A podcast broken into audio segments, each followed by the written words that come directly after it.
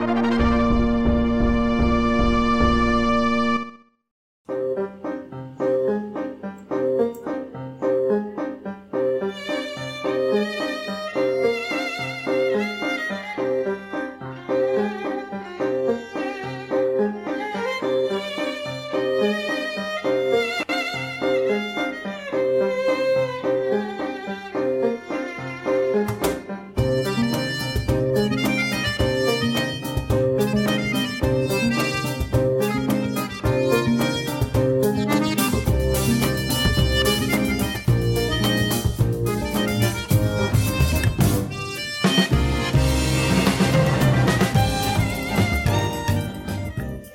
buenas y bienvenidos amigos a una nueva entrega de Modo 7 Podcast. Gracias por nuevamente darse cita con nosotros como en cada episodio en, nuestra, en nuestro encuentro quincenal. Y bueno, es por eso que nos vamos a comprometer en estos 80, 90 minutos que vamos a estar con ustedes. Vamos a procurar que se la pasen bien, ya sea que estén en el trayecto de la escuela, del trabajo, de la universidad o si están en la casa, bueno, la cosa es que ustedes se rían un poco, aprendan o bueno, igual pasen el rato escuchándonos hablar de videojuegos y todas esas cosas que nos apasionan. También extenderle el agradecimiento a quienes nos escuchan por primera vez, así que por favor, eh, suscríbanse a la plataforma desde cual nos escuchen, dejen su like y tenemos, mm, nos pueden también encontrar en Facebook, Twitter, Instagram y por ahí pueden hacernos llegar cualquier tipo de feedback. Y bueno, en el episodio de hoy venimos cargados de nostalgia porque vamos a hablar de esas consolas que para nosotros son las memorables. Eso es totalmente subjetivo. Hemos hecho una selección de las consolas que para nosotros son nuestras favoritas eh, simplemente esto no es para establecer un canon ni cosa por el estilo, simplemente para nosotros hablar de esas consolas que por X o por Y han dejado una marca en nuestros corazones. También tenemos un importante anuncio que hacerle para la gente de aquí de República Dominicana en el patio. Pero antes de todo eso, paso a presentar a los contertulios de esta noche, empezando por Mr. Trumpetman, que nos acompaña desde Monterrey, ciudad de la birria y la carne asada. Mr. Trumpetman, adelante. ¿Qué onda? ¿Qué onda? Aquí andamos ya listísimos para hablar de esas consolas de las cuales nosotros tenemos mejores recuerdos allá en nuestros años mozos. Así que ya estamos súper, súper listos. Todo chido por acá. Muchísimas gracias por conectarse y por escucharnos acá en Modo 7 Podcast. Y bueno, señor, ¿a quién más tenemos por acá? Dígame, por favor. Nos acompaña nuestro Benjamín, nuestro youtuber estrella, Bragic. Bragic, ¿cómo estás? Magic de este lado, muy bien, saludando gente, eh, muy contento de estar con este equipazo para tocar este tema de, las mejores consolas de cada quien. Como dijo Ishidori, eso es algo eh, subjetivo, cada quien tendrá su opinión. Puede ser que se le escape alguna favorita de otro, esperemos que no, y si es el caso, no importa, lo que pueden hacer es dejar en los comentarios cuál es la favorita de ustedes. Spoiler, no hay eh, ninguna de Sega. bueno, ya, ya saben ahí. Eh, el spam, como siempre, mi canal, para el que no sepa, es B-R-A-G-W-K de, YouTube. Hago lo mismo que aquí, hablar por de burro, pero más enfocado en anime, películas y series. Así que si quieren darse un, paseo por ahí, ya saben. Y bueno, tienen el enlace al canal de Bragic en la descripción del episodio. Y nos acompaña también en esta noche la enciclopedia del Pixel. Rey, ¿cómo está Mr. Rey? Bien, bien, saludos. Aquí acabado de cenar, nada, listo a hablar de nuestras consolas favoritas. Y creo que tiene un invitado, ¿verdad? ¿Sale por ahí? Sí, eh, vamos a darle paso a un queridísimo amigo, sobre todo de Yuna, pero que por extensión lo hace queridísimo amigo mío el señor Dioshiro que nos va a comentar de un evento muy muy interesante que va a tener lugar aquí en la ciudad de Santo Domingo.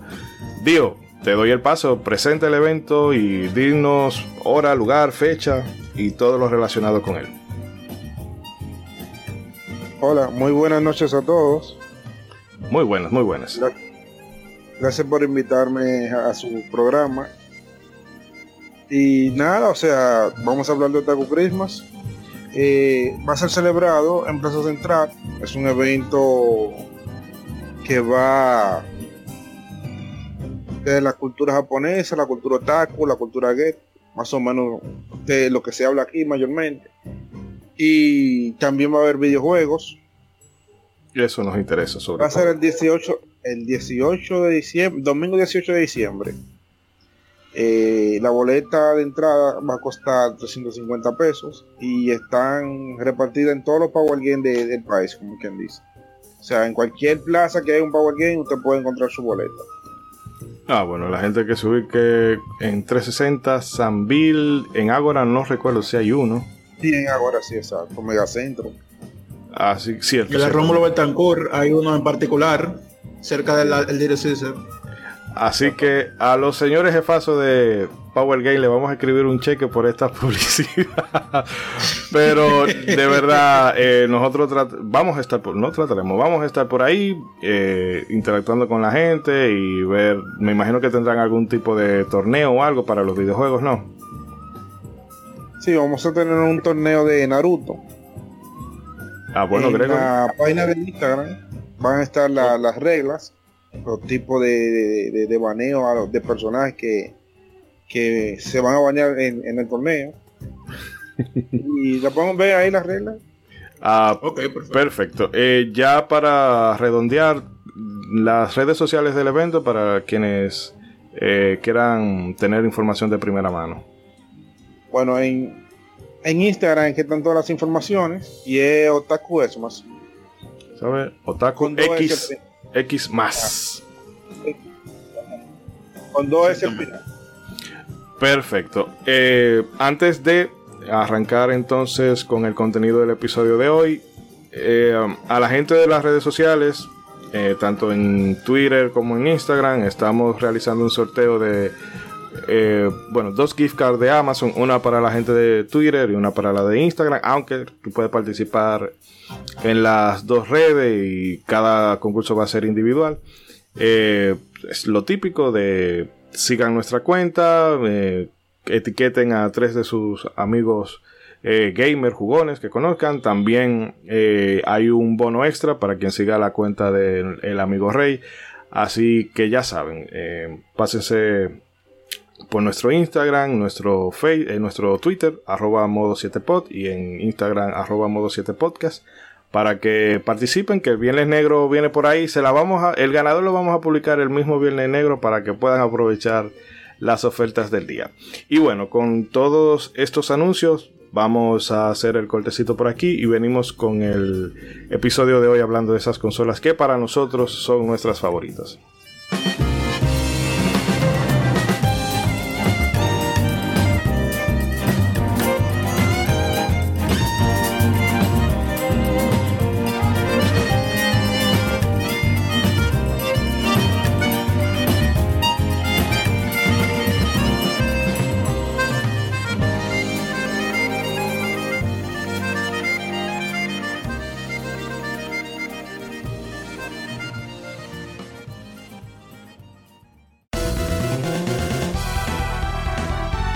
Visita nuestra web modo7podcast.com donde tendrás acceso a todos nuestros episodios en la mejor calidad disponible. Además puedes convertirte en uno de nuestros productores ejecutivos accediendo al link de nuestra página de Coffee. También estamos en todas tus plataformas de podcast favoritas. Y no olvides que tus comentarios y sugerencias son importantes para nosotros. No te despegues y continúa en Modo 7 Podcast.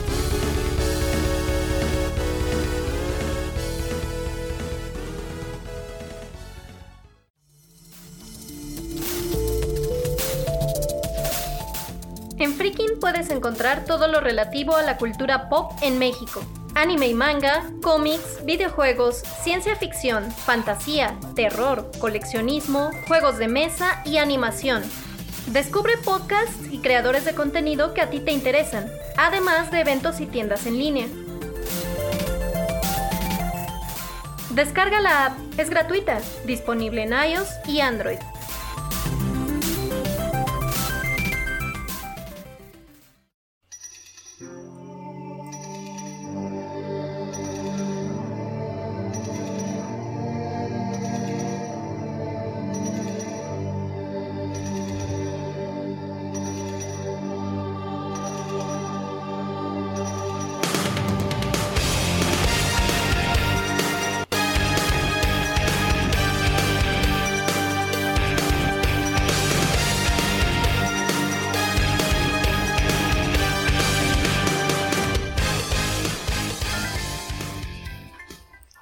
Y bueno, arrancamos con el episodio de hoy. Eh, bueno, ahorita hice el spoiler de que no hay consola de Sega, pero en realidad es que eh, el Marajá de Capurtala no pudo estar en el episodio de hoy por compromisos familiares que, de los cuales no podía escaparse ni debía escaparse. Eh, pero lo que hemos hecho aquí es recopilar una lista de las consolas favoritas para nosotros. Me van a disculpar el caño de agua que está cayendo en el peor momento posible. Pero el asunto es que entre todos hemos elegido unas cuantas, hemos tenido coincidencia en algunas, en otras no. La que vamos a empezar a comentar son aquellas que están solamente la eligió una sola persona. Aclaramos porque siempre, ah, que ustedes son Nintendo bueno, sí somos proclive a Nintendo, pero ¿por qué se debe eso? Porque lamentando el caso, la presencia de Sega en este mercado fue anecdótica. Eh, aquí, de hecho, las consolas que nos llegaban eran de los tíos, primos o parientes que estaban en Nueva York y lo que estaba dominando en ese mercado era lo que nos llegaba. Así que, por ejemplo, cosas como el Master System, muy poca gente me consta que la haya visto en su época. Y el Sega Genesis, bueno, era una rareza quien lo pudiera tener. Así que eso va a explicar el porqué de, muchas de nuestras preferencias. Digo la verdad, Ishidori, sabemos que será mejor, la mejor del momento. No, porque sabe. al, país, al país que tiene la, la Biblia en el escudo, solo llega lo mejor. Eh, pero bueno, vamos a comenzar. Y eh, el amigo Dioshiro había elegido el PlayStation 2, que definitivamente una de las consolas más exitosas de la, de la historia, que fue prácticamente ahorita que la dejaron de producir. Sí. Es. Aunque, bueno, no, no, Switch todavía todavía no ha... No ha va por ese camino. Sí, pero todavía, no la... Que decir. Y el caso es que, Dio, nos gustaría que nos comentara por qué elegiste PlayStation 2 como una de, de tus consolas favoritas. Y nada, cuéntanos un poco de tu experiencia con ella. Bueno, eh, ¿qué te digo? El PlayStation 2 para mí fue una de las mejores consolas en su momento. Eh, cuando yo vi un anuncio de Day My Cry, lo vi en, YouTube, cuando es YouTube, eh, era como, un minuto, dos minutos. Eh, dije, no, yo con PlayStation 2, obligado. y y nada, o sea, empecé a buscar la forma de buscar uno. Yo tenía mi PlayStation 1, que lo tenía como accesorio, y empecé a buscarle. Cuando eso yo jugaba los juegos en PlayStation 1 y en la PC. Pero o sea, yo el PlayStation 2 con, con todos esos juegos nuevos y buenos, no, yo necesito un PlayStation. Y técnicamente lo compré por Dave McCray, el PlayStation 2. Pero yo creo que haya sido por el primero y no por el 2. No, por el primero, claro. eh, Diógenes, eh, a veces como que se pierde un poquito, igual se ha entendido, pero no sé si sea la ubicación o el, el hanfree o, o lo que sea. Se pierde un chingo a veces, pero yo lo entendí. Sí. Y de, y de hecho yo comparto ese gusto de, de PlayStation 2, aunque sea difícil de creer no sé si, si Dios terminó antes de yo comentar lo que iba a comentar. No, no, no, está bien, sí. No, no, no, termina tu la idea, que era ah, de, termina tu idea y ya uno, el que tenga que decir algo de Play 2, pues sigue después de ti. Bueno, nada, eh, ¿qué te digo? Aparte de eso, eh, eh, el PlayStation 2, eh, con la piratería también, eso era, ¿qué te digo? Para, para este lado del charco, como dicen, lo mejor, porque uno tenía acceso a los juegos con más facilidad. Mucho más barato. Definitivamente. Sí, mucho más barato. Y recuerdo yo que también salió Tekken Tag en, en Play 2. Y yo soy Tekken. Y yo me quedé loco con, con ese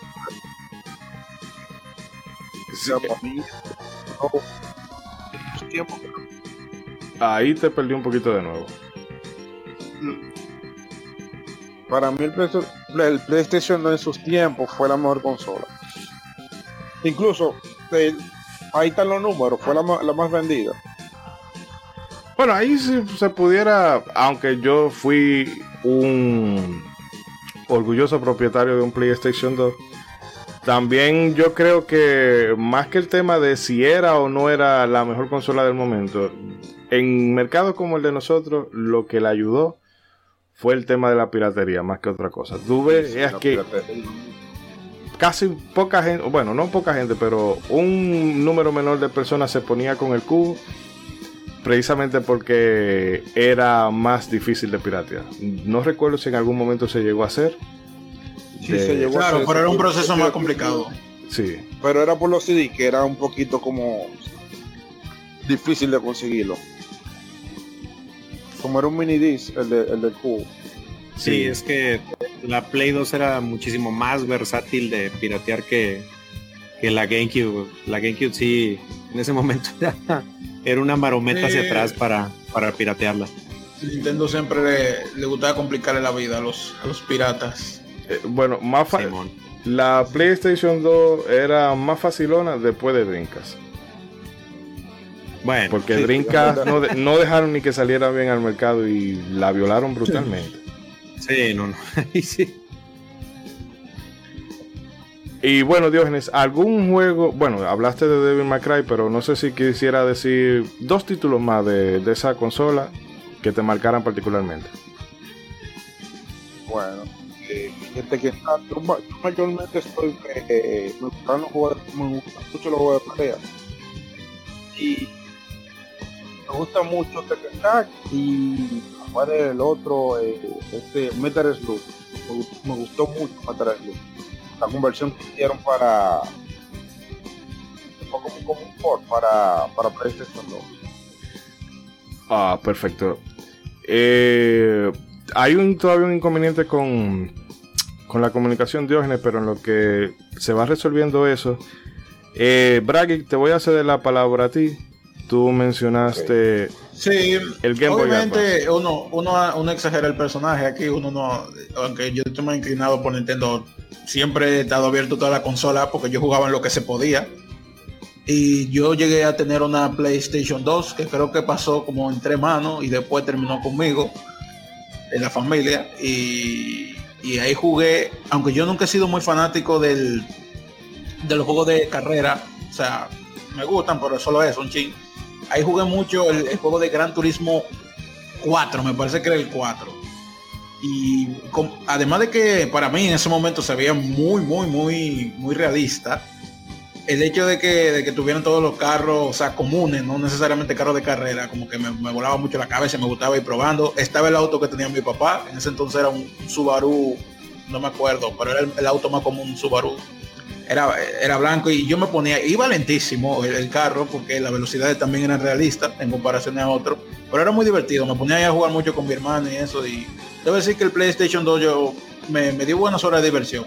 No, no, no, el periodo con, esa consola no fue tan largo conmigo y, el catálogo de juegos no lo pude disfrutar tanto como se debió por, porque como la consola me la dieron a través de de mi abuela, entre mi padre, como había mucho control, entonces juegos violentos no, no podían pasar por ahí.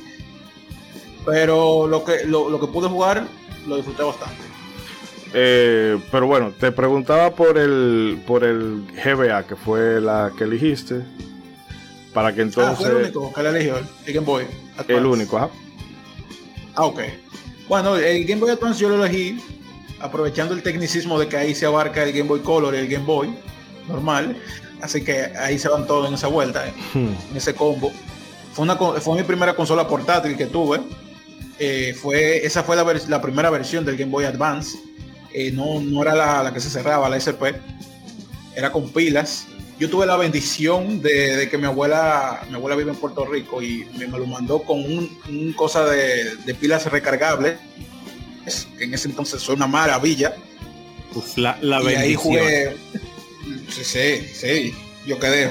La, vino sin, sin cintas, como le decimos que eh, videojuego, pero la fuimos a, un, a, un, a, una, a la pulga, que eso sería una tienda callejera en general de toda clase de baratija, incluyendo videojuegos. Y ahí conseguí la, la Mario Kart Super Circuit, la Super Mario Bros. 3, que ahí fue donde la jugué por primera vez y por eso que es mi favorita, supongo por nostalgia a lo mejor, fue la Mega Man, porque es la Mega Man Extreme, que es la versión Pocket, Y, también fue un juego, una consola que donde se portearon muchos juegos de Super Nintendo. Como ustedes saben, nosotros tenemos que elegir entre tres consolas, es un crimen, pero también yo diría que el Super Nintendo casi se cuela, pero yo creo que la mayoría de mis juegos favoritos se jugaron aquí. Muchos dijeron que el Game Boy Advance fue la consola port por excelencia, porque hay de mis juegos favoritos está Donkey Kong Country y la saga, esa está para Game Boy. Eh, Super Mario Bros. 3, ahí está. Eh, A Link to the Past, mi favorita de Super Nintendo, estaba en Game Boy también. Así que le, di mucho mambo. Es una consola fue muy, ideal para como portátil. Eh, no sé, desapareció mágicamente en mi mudanza. No, alguien hizo por favor. No, no puede ser. yo lloré esa, lloré esa pérdida mucho. Pero hasta, los, años, los, años, de las horas de juego que me dio fueron muy importantes para eso, consolidar mi estatus de videojugador. Para mí fue una consola muy legendaria. Fíjate que ahorita complementando un poquito lo que dices, eh, cuando recién salió la Game Boy Advance y los primeros juegos eran ports de Super Nintendo, como que la sensación que daba el Advance era que, traías como un Super Nintendo chiquito, ¿sabes? o, el, el Super Nintendo portátil. Eh, entonces, ahorita que dijiste eso, me recordaste mucho eh, pues lo que se publicaba o lo que se decía de la Game Boy Advance. O sea, porque muchos, muchos juegos de la, de la Super, aprovechando que ya había el poder de procesamiento suficiente como para llevar esos juegos ahí, pues te hacían sentir que, que ya llevabas un Super Nintendo en el bolsillo. Sí, y eso era excelente porque quizá ahora mucha gente quiere tirarle a otras empresas como que si Ford tuviera una condensación negativa, pero en ese entonces eso era una maravilla. Tener, eh, eh, para mí, tener e, esos juegos de forma portátil era genial. Sí, no, los, F0, por ejemplo, de Game Boy Advance, buenísimo. También, también. Para mí, mi gran queja con el Game Boy Advance, que es una consola de mis portátiles favoritas, eh, si no fuera porque existe otra que voy a mencionar más adelante. Eh, me encanta esa consola, pero el sonido que tenían los juegos de Super Nintendo en esa versión, yo simplemente no. Por eso yo no pude. no, pude con Donkey Kong, no pude con los ports de Final Fantasy V y del 6. Es porque. Ah, como que me mataban mucho. Y mira que se han intentado hacer parches. Eh, de ROMs. No estamos diciendo que eh, las ROMs sean buenas, ni que se las descarguen, ni nada por el estilo, pero existen. Eh, parchan con la música de Super Nintendo y aún así mm, no se oye. Eh, y, y, ya no solamente con eso, hay casos muy dolorosos como el de Castlevania Harmony of Dissonance.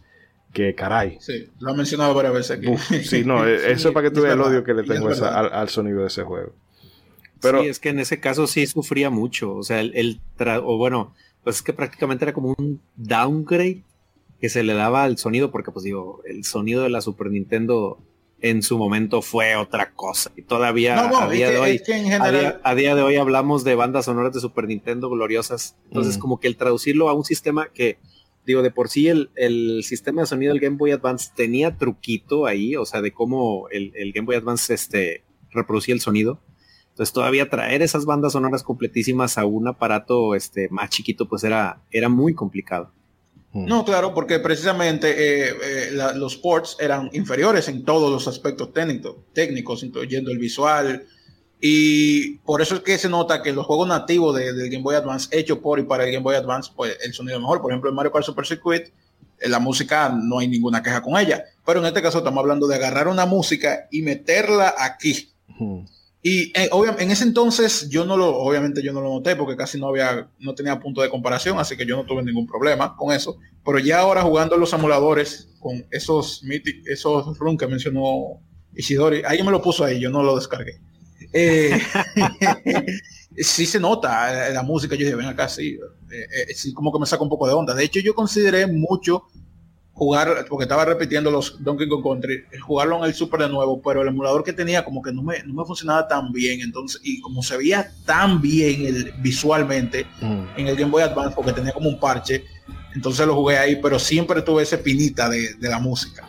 Eso es muy cierto. Sí, ¿no? Pero, bien eh, como dices, bien cierra, bueno, tú, tú, perdón. No, no, digo, cierra lo que tú vas a decir ahí, César, porque todavía quedan. Ah, Queda Bueno, una cuanta y vamos solamente sí. con dos.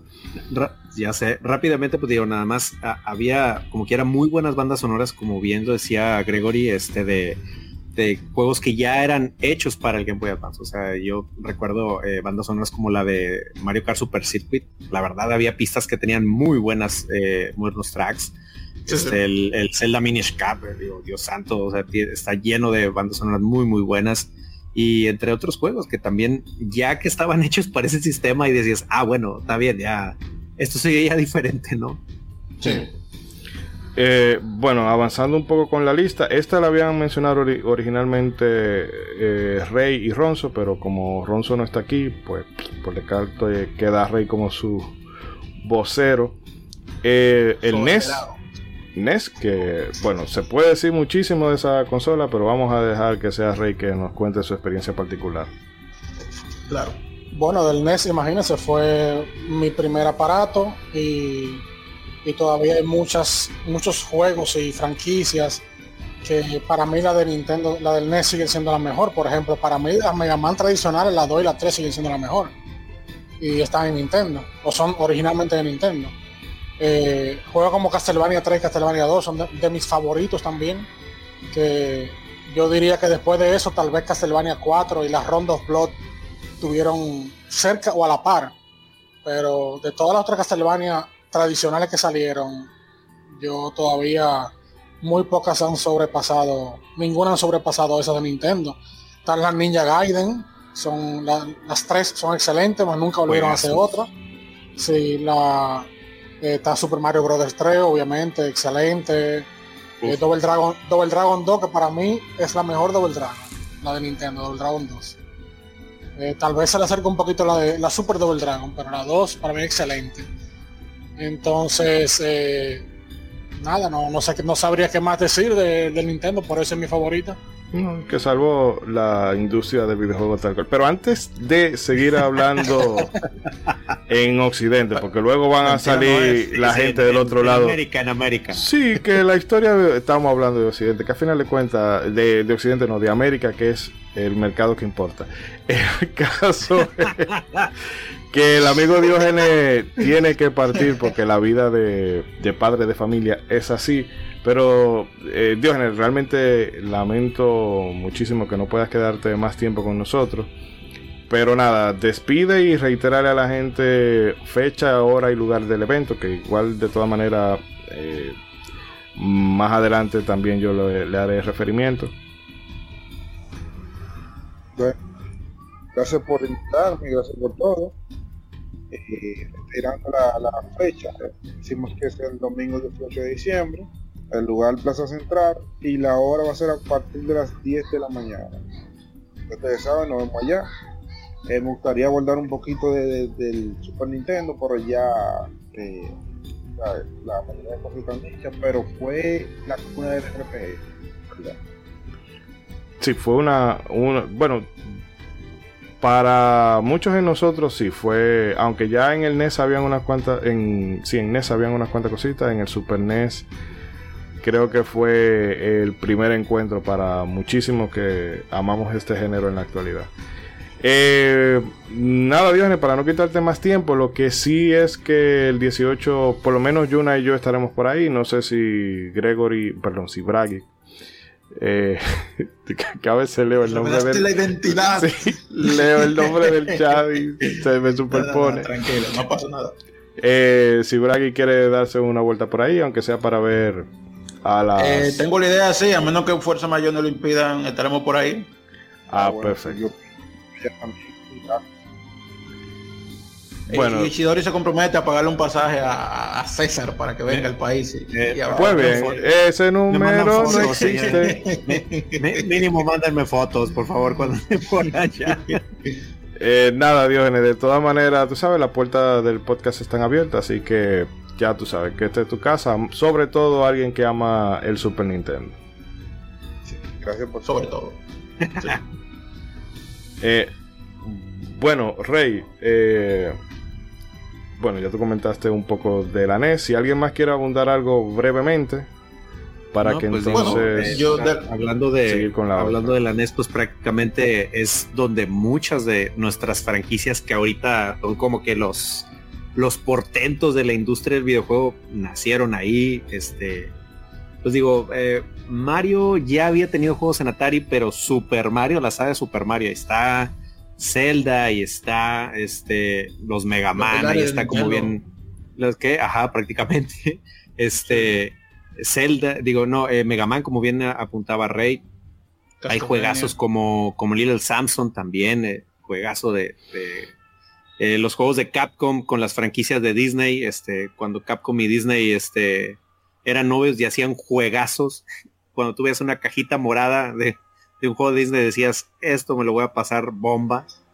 Eh, y pues digo, igual que Rey, pues también fue, fue mi, primera consola y fue donde yo me inicié en el mundo de los videojuegos. Y pues digo, también eh, grandes, grandes recuerdos con la NES. En mi caso, sí fue la, también fue la primera consola que probé. De hecho, si mal no recuerdo, si no es una de estas memorias que uno tiene falsos recuerdos. El primer juego que yo jugué, videojuego que jugué alguna vez fue Duck Hunt eh, lo recuerdo por la pistolita y era eh, frente a la casa de mi abuela que habían unos americanitos de visita y demás. Y óyeme, que en ese momento era un concepto totalmente nuevo para uno que estaba acostumbrado a jugar, qué sé yo, que con muñeco, que con carrito y cosas por el estilo. Y luego tú ves eh, esto que eran prácticamente muñequitos, que como uno le dice a la serie animada y demás. En ese momento eso era lo que parecía. Lo que. con, la pistola pegada a la tele, Lo que mucha gente vivió con Wind Waker cuando salió, que wow, esto parece una película animada. Bueno, eso parecían los juegos de NES para mí en esa época. Claro. Y bueno, siguiendo. Eh, bueno, Bragi, sí, termina, termina ahí. yo no soy de la tercera edad, pero ya. Por cosa de la vida. te, mando a callar, ya. el micrófono a este muchacho, por favor, ya. Hizo que me doliera la rodilla. por cosa de la vida sí me tocó eh, jugar en la NES. Super, Super Mario 1, Super Mario Bros. Lo más cliché del mundo, pero así fue. Como me inicié también. Y es imposible. Obviamente no lo incluí en el top por, por incluir las otras, pero definitivamente si pudiera entrar más consolas estaría ahí porque me inició en el mundo de los videojuegos. Sí, no, y también digo, nada más porque ahorita consolas modernas como Switch, por ejemplo, o sea, tienen un sinfín de accesorios eh, por usarse ahí en la consola. La NES, yo recuerdo que había N cantidad de accesorios, brother. O sea, empezando por la, la pistola de la NES, el Power Glove, este, el control este, el que era como de Arcadia, no me acuerdo cómo se llama, o sea, sí el, nombre técnico, si alguien lo tiene, pero ese lo tenía un primo y, cuando íbamos a jugar a su casa y nos ponía ese control, se, sentías jugador profesional con, esa onda, me acuerdo. Hmm. Y bueno, siguiendo... El, Rob, el robot pues, también. El, el, NES Advantage. El NES Advantage, muchísimas gracias, Rey, exactamente. Rob el Robot, etcétera, etcétera. Digo, la verdad es que hubo N cantidad de accesorios para la NES. Que sí, mira, qué bueno que lo mencionaste, el Rob, porque para el, los más gente más joven que se preguntan quién es ese Wally que aparece en Mario Kart 10, porque aquí, por lo menos con la gente que yo me he encontrado, siempre dicen Wally y en Smash Wally. ¿Qué hace Wally ahí? Eh. Es de ahí que viene Rob, de, de esa época. Y que de hecho por Rob es que eh, Nintendo logró colarse, sí, logró colarse en el mercado porque ya la gente estaba, tenía mucha desconfianza con el tema de los videojuegos y Nintendo dijo, bueno, pues no es la consola de videojuegos que te estoy vendiendo, es el muñeco. Y ya después el caballo de Troya entró y salieron los griegos. Em, pero bueno, siguiendo con más cositas por aquí, eh, PlayStation, que eh, la había mencionado el amigo Dios, que lamentando el caso tuvo que retirarse y también la seleccioné yo. La consola eh, era un cacharro, vamos a ser honestos. Mucha gente dice, no, que mi consola, sí, sí, eh, pero un PlayStation de antes de 1997 y todavía el de 1997 tenía su cosita, pero antes de eso era prácticamente tirar el dinero a la basura en el sentido de que esa consola era súper delicada se le notaba que era plasticosa. Pero fuera de eso, el catálogo de, de, juegos, sobre todo JRPG, porque como mencionaba ahorita, si con el Super yo entré en contacto con, con este género, eh, con PlayStation fue como cuando ya terminé de, de, casarme, de que, mira, este es el género que me gusta definitivamente por sobre todas las cosas, y al día de hoy es el género que sigo consumiendo. Y caramba, el salto, sobre todo Squaresoft, el salto cualitativo que dio esa compañía a la hora de hacer juegos, que me duele porque viéndolo ahora, me acuerdo de una nota satírica que salió, no recuerdo en qué periódico fue, que decía que los, los jefes de Square pusieron a los empleados que jugaran Mario RPG para que recordaran cómo se hacían buenos juegos. No, algo así debería de, algo así de hacer. No, porque Square en PlayStation, señores, nos dejó cosas como fuera de los Final Fantasy, Xenogear, eh, los Chrono Cross, Parasite Eve, eh, Thread of Fate, que es uno de esos jueguitos más olvidaditos que tiene, From Mission 3, tenía también, eh, ¿cuál era este? El Brave Fencer Musashi, todo eso. Y fuera de eso, tenía otras cositas bueno, cosita lo digo en forma eh, no, peyorativa, sino al contrario. Porque el Resident Evil, que recientemente lo mencionábamos, el Silent Hill, Metal Gear, que fuera de todo, eh, de que estableció el género, también es el juego que le dio ese carácter tan cinemático que tienen los juegos en la actualidad, para bien o para mal. Luego tenía cositas que sí te que entré, que si Gran Turismo, que yo particularmente no soy de carreras, pero debo reconocer que ese juego, eh, sobre todo el 2, a mucha gente le encanta y lo tiene en el pabellón. Y hay cositas menos conocidas como el Heart of Darkness, que caramba, ese juego es como una película, eh, yo no diría de Pixar, pero es, tiene esa estética así como de película animada noventera, ochentera, pero super gore. La muerte que tenía ese personaje eran, eran crueles, pero uno se reía bastante por, eh, por la forma casi cómica que estaba hecha, pero caramba, era un niño que se lo comían unos monstruos, o que se caía por un precipicio, que le pasaban 20 mil desgracias. El caso es que al margen de, de como decía, de que el hardware como tal tenía sus cositas y también hay que admitir de que tanta piratería eh, lo que hacía era acelerar ese proceso. La verdad es que es una consola a la que yo le tengo muchísimo, muchísimo cariño. No sé si alguien quiere apuntar algo brevemente para seguir con lo otro. Oye, y ahorita que mencionabas ahorita que mencioné, sí, precisamente hablando de la Play, ahorita que mencionabas Square, eh, pues obviamente también hace poquito hablamos de Einhanda, este, y como también la Play eh, fue un momento en que a las compañías les permitió como hacer esta clase de experimentos que tú decías, ¿qué hace Square sacando un juego de navecitas? O un, o, un RPG survival horror, pero como que la Play eh, dio este espacio o dio esta soltura para que muchas compañías hicieran muchos, muchos experimentos y dieran nacimiento a pues sagas también igual muy importantes, que a día de hoy son muy importantes, o que le permitieran dar este, una evolución muy diferente a sagas que ya existían, como bien mencionaste Metal Gear, que ya los juegos ya estaban desde la NES, pero el enfoque que se le dio ya en la, en la PlayStation fue muy diferente.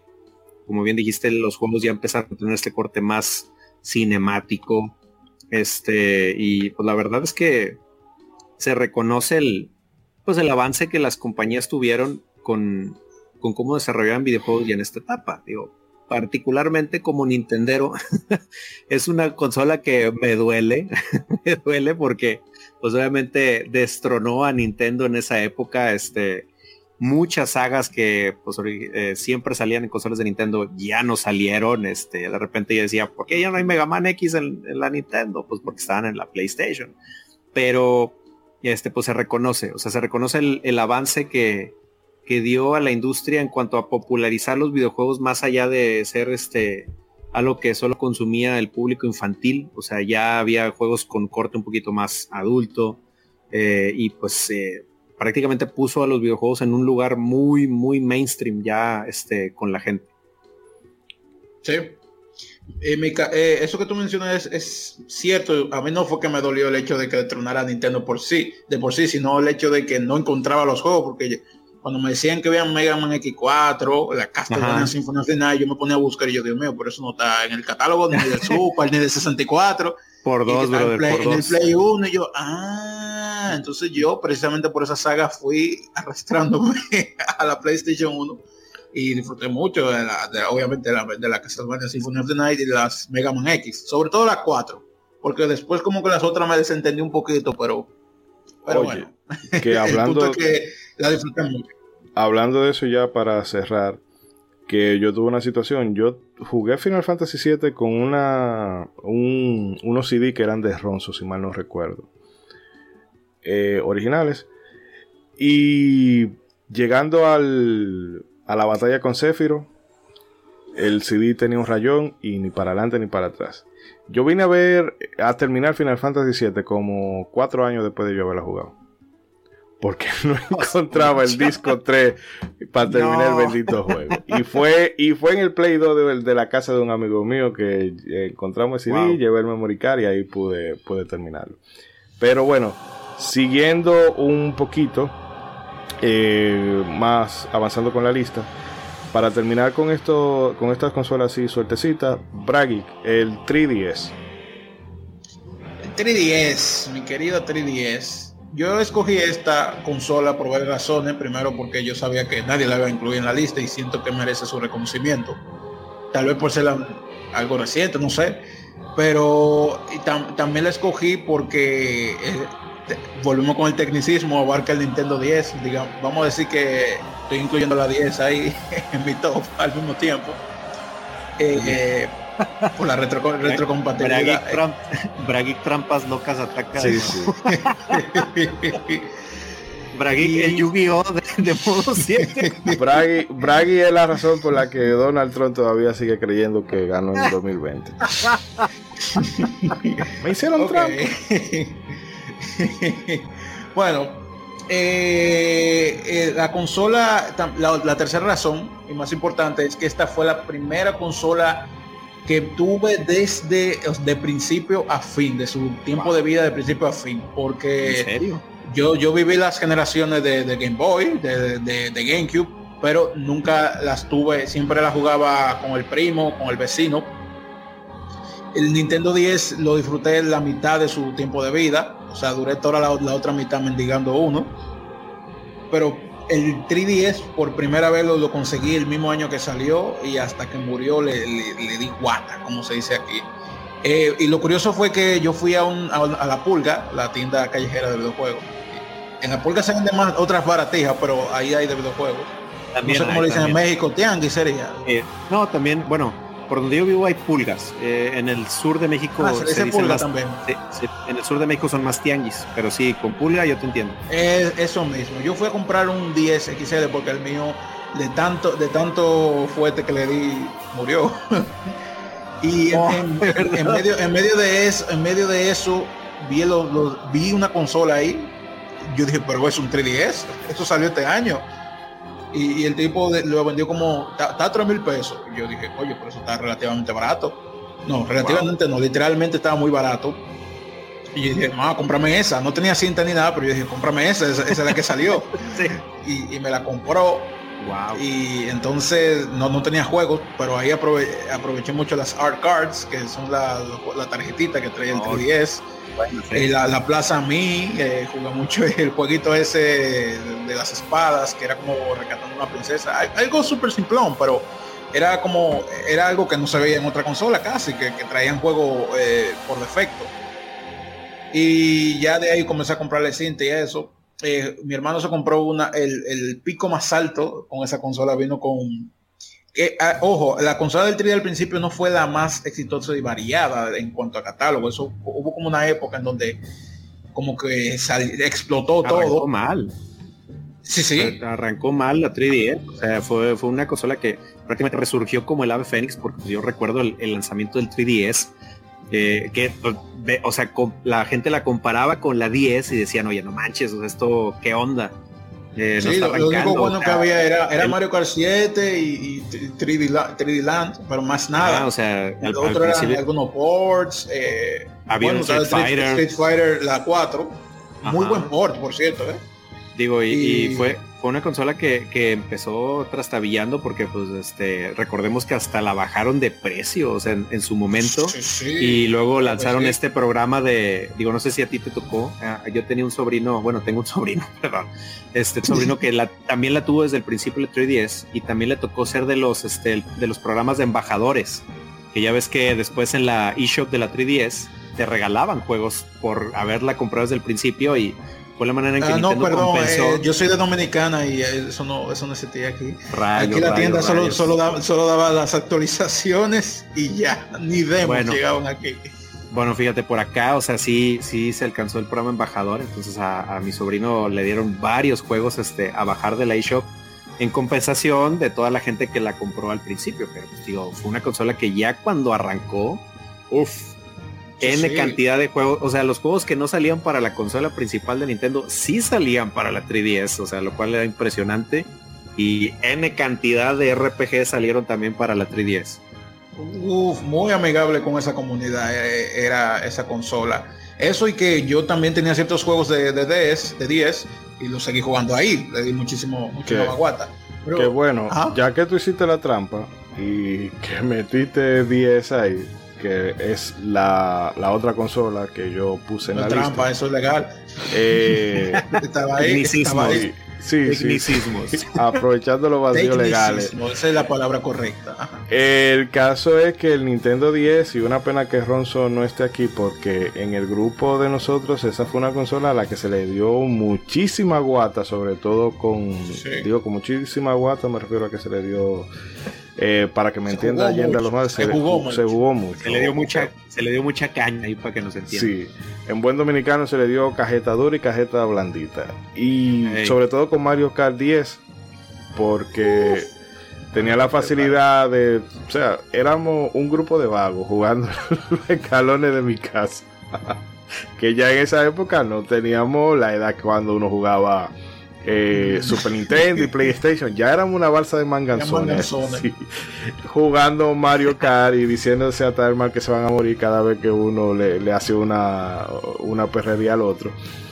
Pero el 10, fuera de eso, para mí es una consola que me fascina muchísimo y que le tengo mucho cariño porque hizo algo que no muchas consolas han logrado hacer.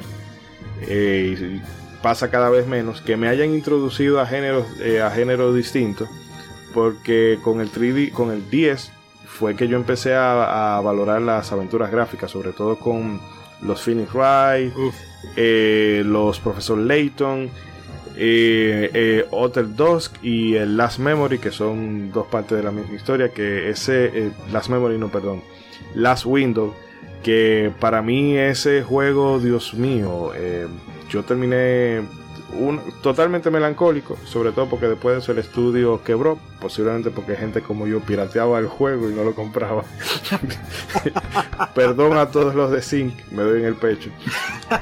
Y Chihuahua. luego tenía, y bueno, incluso hasta eh, tenía un par de jueguitos tipo RTS, que Square coqueteó un poco con ese género, con los Heroes of Mana, el Final Fantasy XII Revenant Wing, que ese juego fue el que me hizo cogerle aprecio a Final Fantasy XII al punto de que Final Fantasy XII hoy para mí solamente por debajo de las 6 y otros y Ay. muchísimos JRPG también que tenían eh, algunos remake como lo de Dragon Quest o Final Fantasy los Final Fantasy 3 y 4 pero luego tenían otras cositas como los eh, Super Robot Tyson en fin que yo pudiera pasarme aquí hablando y hablando de todas las bo- bondades No, de, de. Nintendo di- 10 y no me va a dar noche. un catálogo infinito eso. No, infinito, bro. o sea, y prácticamente la, la Nintendo 10 fue como el freezer de Dragon Ball de Nintendo, bro. O sea, salió una Sí. 10 y como freezer te decía, insolente, esta no es mi forma final. O sea, Sí.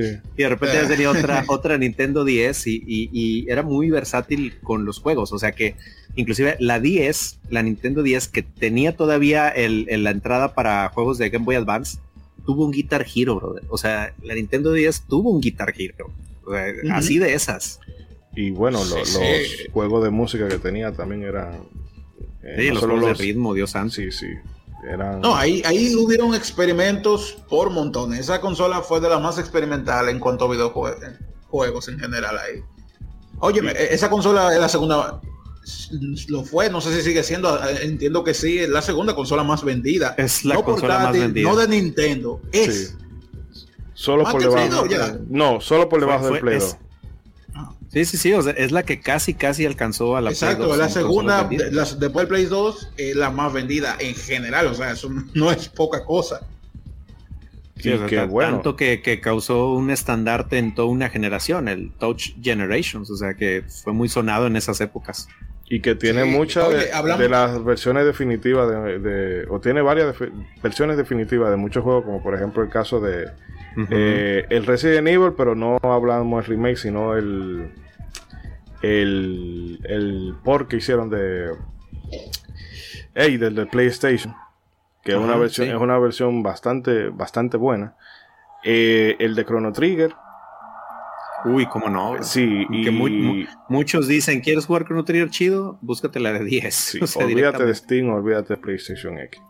No no pero bueno eh, señores vamos a hacer un bueno Bragi di lo que te voy a decir breve para hacer el corte aquí y sí sí era para cerrar con el 10 que, ya me acuerdo se me fue la idea no, eh, no, diciendo, bueno, déjame decir esto, que básicamente el 10 era la consola de mi sueño, por, porque por eso dije que duraba mucho mendigándola, porque no la podía tener, pero era de mi sueño. Yo veía los, eh, en la televisión se veían los anuncios de cero. Ahí jugué mi, Mario Bros favorita 2D, que era New Super Mario Bros. Ya de o sea, de la nueva generación.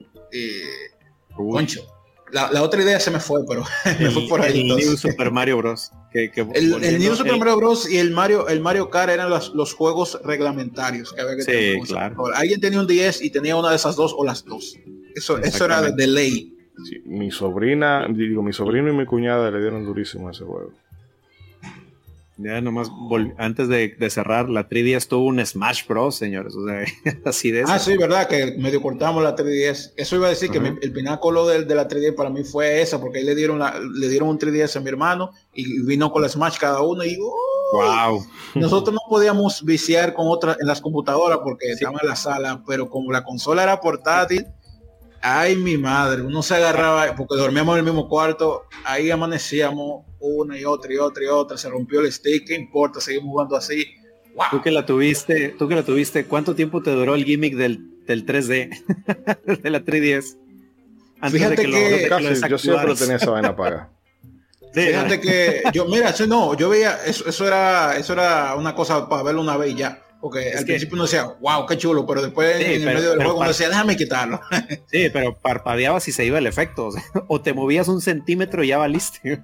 sí, y fíjate que de hecho a mitad de camino yo tuve una 2DS, fue porque la 3DS se, me jodió esa, en parte de eso, el cargador y eso. Pero sí, en general quería cerrar con eso, que yo fue una con mi hermano, yo le di demasiado ese Smash porque era portable eh, mami no nos veía, así mm. que podíamos amanecer, amanecer.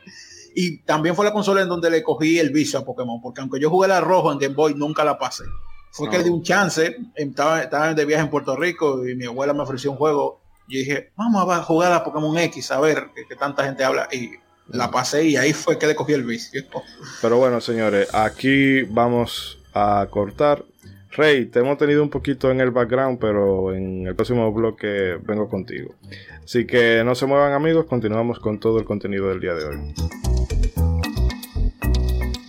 ¿Qué tanto tenían apagado el efecto 3D que Nintendo sacó un Nintendo 2D?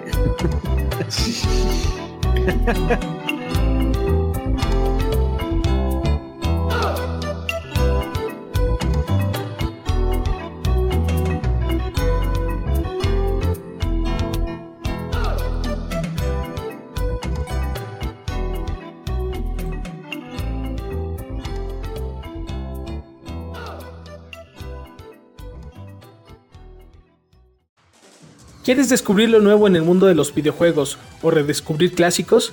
Síguenos en Twitter, GameEffectMX, tu revista de videojuegos digital, con noticias, reseñas y lo mejor del mundo del gaming. Somos Legión, somos gamers. Legión Gamer Podcast. El gaming nos une. Un podcast enfocado en tratar juegos de actualidad y del pasado con la relevancia que merecen. Puedes escucharnos en iBooks, Spotify, TuneIn y demás plataformas de podcast de tu preferencia buscando Legión Gamer Podcast. Recuerda seguirnos en las redes sociales como Legión Gamer RD. Visita nuestra página de Facebook para que seas parte de nuestros streams de las Gamefemérides, donde conmemoramos algunos títulos jugando en su aniversario. Porque todos jugamos, el gaming nos une. Legión Gamer Podcast.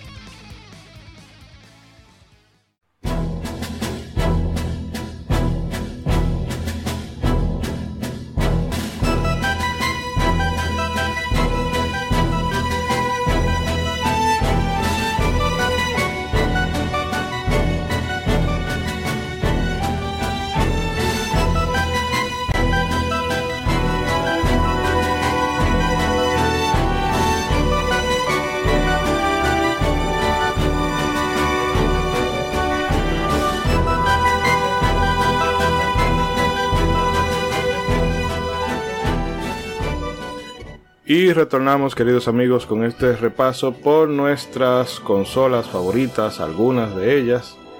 Y bueno, vamos a arrancar entonces, como habíamos pautado en el bloque anterior. Eh, esto es muy. es una consola reciente, pero hemos visto que se ha ganado el corazón de algunos aquí. Así que eh, Rey y César le doy paso para que hablen de su amada Switch. Eh, bueno, sí, yo puse el Switch como una de mis consolas favoritas. Eh, en realidad, yo pude haber puesto el Game Boy Advance o el 10, pero a mí personalmente, a mí me duelen las manos cuando yo juego portátiles. Entonces, por eso, para mí, después del Super Nintendo, la verdadera, la verdadera consola secuela del Super Nintendo es el Switch.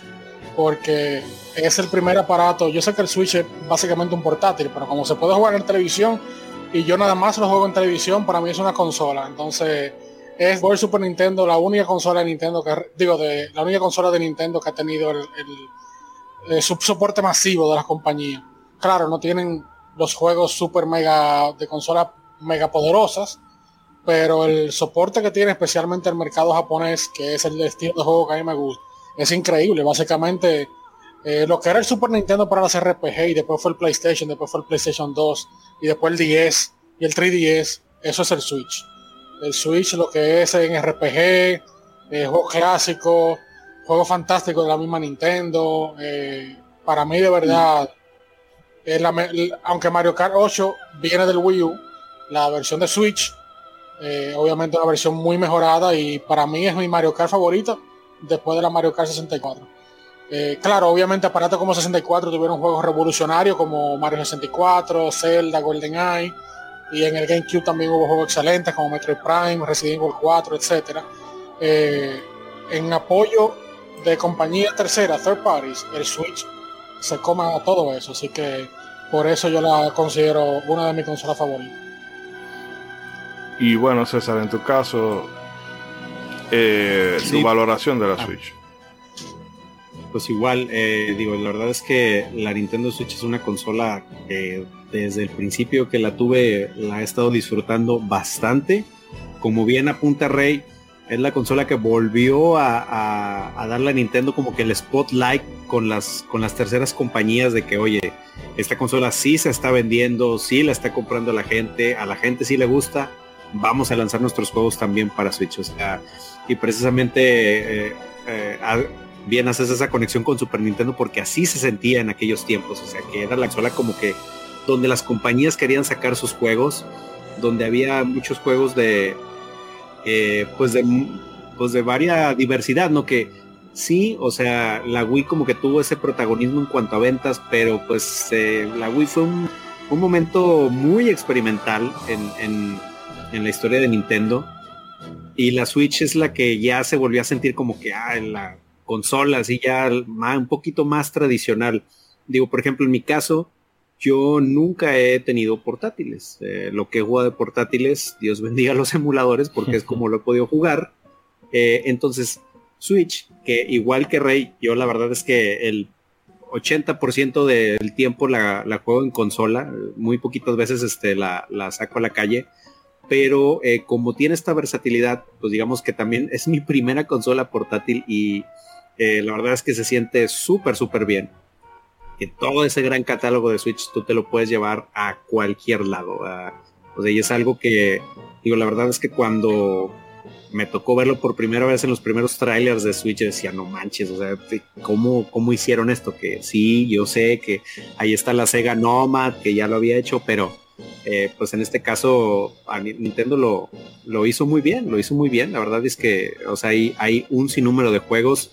Es la consola de Nintendo que me acercó a todo este gran mercado de los juegos indies, porque pues digo, yo también la computadora que, las computadoras que siempre han tenido han estado 100% dedicadas a trabajo. Yo nunca he tenido una computadora gamer, porque sí, yo sé que los indies ya tienen mucho rato y, Steam tiene mucho rato, pero en Switch, eh, precisamente, digo, la Switch también arrancó, eh, digamos que en variedad de juegos un poquito despacio, pero eh, en ese momento lo que más había eran indies y, y los indies encontraron en Switch un, un este, ahora sí que un oasis perfecto y, yo la verdad es que ahorita soy súper fan de los juegos indies gracias a Switch y hay muchísimo, muchísimo catálogo de juegos indies y sobre todo que en la eShop siempre están en oferta los juegos indies y, sí, sí. He, disfrutado bastante. mira, y añadiendo a, esa parte. Sí, sí, o sea, ha llegado al punto de que hay un, hay un direct a Nintendo es un direct para indies exclusivamente. Acaba de haber uno, hace Sí, hace poco hubo uno. Entonces, y creo que la mayoría de la gente, no importa los fans o no que sean de Nintendo, eh, suele decir o admitir que la consola ideal ahora mismo para esos juegos indie es, la Switch. Exacto. Que de hecho es, es, la consola donde los Switch, eh, que los Switch, los indie tienen más rentabilidad. Exacto. Sí, sí, o sea, casos como por ejemplo el, juego este de Blossom Tales, o sea, bien sabido que cuando se lanzó el juego, pues no vendía y no vendía y el, estudio estuvo a punto ya de quebrar y el lanzamiento de Switch, las ventas que tuvieron en Switch fue mayor a todo lo que habían vendido en todas las plataformas combinadas y lo salvó, o sea, a ese nivel la, Switch ha sido amigable con, con todo el mercado indie. Eh, digo, obviamente pues hay hay historias este, de ultratumba con la Switch, como el famoso Joy-Con Drift, que pues digo, hasta la fecha es algo que no se ha solucionado al 100%. De verdad, no es mame lo que voy a decir. A Joy-Cons no se han drifeado, no sé por qué, digo, será porque pues, yo los cuido como, como un tesoro, la verdad. Pero yo, o sea, para no sonar tan fanboy, a mi alrededor, eh, mi hermano que tiene Switch, varios amigos que tienen Switch, les ha dado este el drift a los míos no, te digo, no sé por qué, pero pues es una cosa que pues no se puede negar, desgraciadamente. Pero eh, quitando esos problemas de en cuanto a los controles, la verdad es que yo. Son caros además. Sí, o sea, son caros para reemplazarlos, inclusive para arreglarlos. Pero pues yo con Switch me, he disfrutado muchísimo catálogo. Digo, obviamente está el, eh, todos los juegos que han salido. La verdad, el Mario Odyssey, yo lo he disfrutado bastante en, en Switch. Este, pues, obviamente está Zelda, eh, Breath of the Wild, que pues fue un, juegazo, un parteaguas, este que yo creo que no, eh, todo el, efecto mediático que hubo con Zelda Breath of the Wild, yo no lo veía desde Ocarina of Time, la verdad.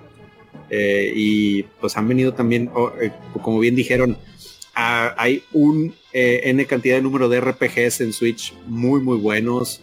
Este, se han popularizado estos juegos de 2.5 HD que la verdad es, eh, se ven increíbles y ha sido como que la manera ideal de traer juegos de, la época de 16 bits a los tiempos modernos. Digo, obviamente la historia de Switch todavía no se ha cerrado, todavía este, yo me imagino siempre que con Switch Nintendo va a repetir lo de Nintendo 10. Para mí es, es como que yo lo que vaticino para Switch, que, o sea, lo que va, antes de, de nacer una Switch 2, yo creo que Nintendo va a seguir sacando como que modelos un poquito más poderosos de la Switch, este, hasta que ya, pues ahora sí que el empuje de la venta se, se, se vaya decreciendo. Pero pues digo, la verdad es que es una consola que, he disfrutado mucho y yo creo que, o sea, cuando cierre su ciclo Switch, eh, va a seguirse coronando como una de mis consolas favoritas que, he tenido, la verdad.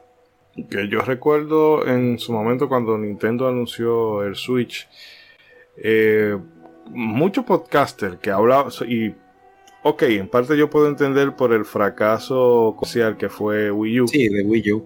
Que de hecho la propia Nintendo ha tratado de hacer como, bueno, esto nunca pasó. Y la gente, no, que Nintendo está dando un paso atrás, que mira que esa consola no tiene futuro porque los móviles han abarcado esto y una, o sea, yo iba podcast tras podcast eh, acabando con, con Switch. Y nada, salió Switch y ahora son los más, eh, el ¿cómo se diría? Eh, el, baluarte Nintendo son ellos ahora. Claro. Y no, o sea, acababan con Wii U, pero ahora esos juegos que han portado de Wii U a Switch. No, wow, qué Wonderful One, wow, One One, qué juegazo. Wow, que Bayonetta 2, qué juegazo. Eh, que Capitán Toad, qué juegazo. Entonces yo me quedo, mm, bueno, pero mi punto es que contra todo pronóstico, eh, Switch, bueno, vemos que está como eh, el meme de Mortal Kombat. Está por encima de las otras dos. Sí, el meme, el meme de Mortal Kombat que ya eh, pasó por encima de, lo que fue Wii y PlayStation el primero y ya se le está acercando a Game Boy. Entonces, ahí va, ahí va. No, y, y que, bien que mencionas eso porque al principio cuando cuando recién se anunció todas las páginas le vaticinaban un fracaso. O sea, yo, eh, por ejemplo, había una página de tecnología que seguía muchísimo y seguía ciegamente, pero cuando sacaron el reportaje de la Switch de lanzamiento le tiraron, pero bañadísimo. O sea, inclusive se levantaron frases célebres como, este, ¿te acuerdas lo que le pasó a Atari? Bueno, eso mismo le va a pasar a Nintendo con la Switch. O sea, y de verdad todavía pueden, pueden buscar ese video en YouTube. Es que la gente se quedó con, lo, con lo, la, la, Wii U, lo que le pasó a la Wii U. Pero ah, después de que vieron de que la idea estaba muy bien pulida ya, lo de la cosa, eh, lo del cambio portátil a, a casero, pues ya ahí comenzaron a lamer las botas. Sí, pero, o sea, como decía ahorita Chidori, o sea, ahí es donde veías como que la, hipocresía de mucha gente, porque, eh, ah, digo, la, Switch eh, vino a reivindicar los títulos que salieron para la Wii U, o sea, que muchos títulos que en Wii U la gente los trataba de apestados, eh, y que decían que no valía la pena, después salían para Switch y resulta que pues eran un exitazo, brother. entonces decías, va, o sea, solamente necesitaban estar en una consola que sí se vendiera, o sea, ¿Qué pasó ahí? según la prensa, Nintendo ha estado a punto de irse a la bancarrota del tiempo de los 64. Ah, no, sí, no, pues, toda la vida. Nintendo es dumb, esa fuera. En la, época del Wii U, el famoso hashtag Nintendo, o sea, todos decían que ya, ya, que ya Nintendo cierre y se vaya. No, y que mm, hablando de port de Wii U y demás, que mira cómo hay un reguero de gente que está esperando que anuncien ese port de Xenoblade Chronicle X. Claro. Eh, lo que le tiran a hasta, la, PlayStation 4 le han tirado lo recalentado. Incluso. Pero yo, mira, no he obligado a comprarla. los yo siempre digo, no he obligado. Yo agradezco muchísimo que, que trajeran la Super Mario 3D World, porque a mí me parece un juego muy bien hecho y una experiencia de cuatro jugadores genial. Es un señor juegazo, la verdad. O sea, es, es, el multijugador de Mario 3D súper bien. No, el, caso de Mario Cardocho, brother. O sea, es, increíble. hace poquito acaba de, salir los resultados financieros de, Nintendo. Y, o sea, lo único que resumo, resumo los, los resultados financieros de Nintendo en una frase. No va a haber Mario Kart 9, señores. No va a haber. Es increíble cómo se ha seguido vendiendo ese Mario Kart. O sea, yo solo digo, chingo, nunca voy a jugar Mario Kart 9 en mi vida. Pero yo digo que una gran parte de curioso que, yo digo que una gran parte de su éxito ha sido, yo sé que él eventualmente hubiera vendido, por lo menos en Japón, porque en Japón los portátiles es lo que reina, pero gran parte de su éxito fue que salió con un juego que la gente tenía tres años esperando, que se había pautado a ser básicamente la mejor celda de todos los tiempos, por lo menos eso es lo que mucha gente siente por el juego, y es un juego de lanzamiento. Es, raro que salga un aparato con un juego de lanzamiento tan grande y poderoso y tan aclamado como la Breath of the Wild. Yo no compro consolas de lanzamiento, yo siempre espero que tenga por lo menos un año o algo así. Y es el Switch, el único aparato que yo me lo he comprado de lanzamiento. por la celda. Por la y yo, estoy celda. y yo estoy seguro que hay millones de personas en el mundo que también compraron el aparato por la celda. Y tú sabes que hay mucha gente que compra, mucha gente que no sabe del mercado de videojuegos y dice, yo quiero comprar un aparato. ¿Cuál es el aparato que más vende? Y la gente dice, ah, el Switch. Se compra el Switch. Entonces hay gente, hay gente también que le gusta pertenecer a lo que es popular. Eh, el aparato al haber, haber sido tan exitoso en venta desde un principio adquirió mucha buena eh, como word of mouth de la gente hablando bien del Switch al otro y al otro y al otro y todo eso se riega y se permea y gente que tal vez ni siquiera planeaban comprar un Switch o un aparato dicen ah todo el mundo dice que este aparato es bueno déjame comprarlo todo eso ayuda porque No, es lo que dijo Eso y también la gente, eh, la gente que lo compra como complementario, porque hay algunas personas que son más de Xbox o de Play, porque son más fan de los de los AAA tipo de, de esos juegos con super gráficos, Sí. pero les gustan los juegos de Nintendo y dicen, oye, hay gente de Play con una Switch y hay gente de Xbox con una Switch. Eso es más fácil de ver que una gente con un Xbox y un Mira, Play. Mira, que yo recuerdo cuando recién salió la Switch y le preguntaban a Nintendo como que cuáles eran sus planes y Nintendo decía, los planes de la Switch es que eh, varios miembros de la familia tengan una Switch y digo, como Nintendo lo digo, para mí se me hacía un disparate, decía, no, no, no, Nintendo está siendo muy optimista. Pero la verdad es que me callaron la boca porque como hay gente que ve la Switch literalmente como una consola portátil, hay familias que tienen más de una, bro. O sea, hay, hay Bueno, familias que tienen hasta tres pero- Switch en su casa. Pero mira mi caso, yo realmente espero esta, esta Navidad ya poderme hacer con una Switch sobre y te han mencionado un catálogo de juegos impresionante, pero quizá fuera de lo que es Mario Kart 8, que en Wii U le di bastante y posiblemente sea así en la versión de Switch. Pero en mi caso, yo me lo voy a comprar más que nada por el tema de la Tactics Ogre Reborn, que casualmente sale mañana. que- grabamos esto 10 de, de diciembre, de noviembre. De El- noviembre. El, día 11 eh, sale la Reborn. Y es un, un juego que, de hecho, yo estaba jugando la versión de PSP, pero dije, bueno, ya que van a hacer un, le van a hacer una- un arreglo. eh, yo de por sí estoy pensando en comprar una consola, la Wii- eh, Switch. Yo pensaba hasta ese momento que era la, la mejor opción, pero me doy dando cuenta que lo hemos hablado César y yo, de que la serie S a lo callado es una muy buena opción, pero yo por el tema, eh, más que nada de, de poder jugar cuando me siente en el baño, es el atractivo de Switch que me gusta. Porque a mí Switch, es yo el la, argumento en la cama, sí, Mira, Switch, ¿tú puedes cagar con tu consola?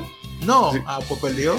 Switch, yo lo, lo quiero precisamente, yo particularmente lo veo como un portátil. En algún momento me imagino que, bueno, tengo la facilidad de ponerlo en el televisor por el tema de la batería y demás, pero como está la luz aquí, lo veo. Y por otro lado, de que si, por ejemplo, que eso ya veremos cómo se desarrolla el año que viene, mm, me meto a vivir con pareja, bueno, pues lo mejor que tú puedes hacer es mientras una persona está viendo dorama o viendo Orgullo y Prejuicio por decimonovena vez en un mes, no estoy, no estoy aludiendo a nadie, tú puedes jugar con tu Switch tranquilo, que entonces Exacto. es una muy buena alternativa. Sí. Bueno, do- dos cositas para yo terminar con el Switch. Una es Sí, algo que vamos a mencionó también, que mencionó Moisés sobre los juegos de Wii U que eran buenos, que la gente lo ignoró. Para que tú veas cómo es la percepción, el Wii U tenía un- una gran cantidad de juegos buenos, Bayonetta 2, lo- la Mario 3D World, la Donkey Kong Country Tro- Tropical Freeze, que para mí Sí. es la mejor después de la Donkey Kong Country 2, en mi opinión. La Eh, verdad que sí. sí, Tengo que la, eh. Sí, te- muchísimos juegos buenos. Sin embargo, aun cuando el Wii U lo estaban regalando, nadie lo compraba por la percepción, porque el Wii U es un fracaso, nadie lo quiere, esto y lo otro, y aquello y aquello. Entonces, a pesar de que tiene todos esos juegos buenos, que fueron aclamados en su época, nadie quería el Wii U. Sin embargo, el Switch, que tiene una percepción positiva, salen y todo el mundo lo quiere. Para que, tú ve- para que tú veas lo que, lo que influye también la percepción. Eh, Mi, Sí. segundo, mi segundo punto es sobre lo que dijo eh, Moisés de- sobre el Switch, que donde yo le vi el verdadero beneficio al Switch, o sea, la- el, la- el asunto de la, del híbrido, fue que una vez yo estaba jugando en la televisión, la celda, y como en este país se va la luz, lo normal cuando tú estás jugando consola es que se va la luz y el aparato, Y se, el aparato se, Adiós, se bye apaga bye. Adiós, bye bye. perdiste tu progreso. Y yo estoy jugando la celda, se va la luz y yo, coño, no grabé, bla, bla, bla".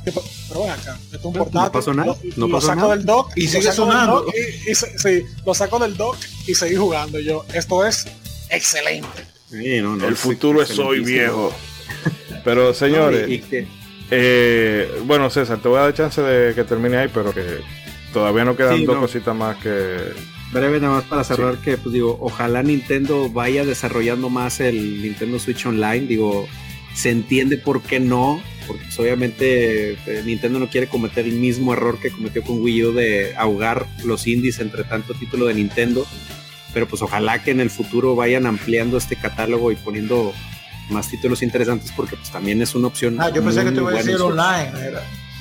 sí no no o sea el, el, o sea, el, el- servicio de, de- videojuegos eh, en Sí, online, o sea, el- que es, es un poco de lo, que son las consolas virtuales, o sea, de- del catálogo que tiene Sí, Nintendo, ya Super. Nintendo, ahorita es 64.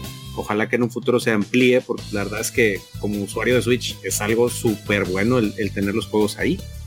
Sí. y- No entiendo bueno, que no, por qué Game Boy Advance no está ahí, no entiendo.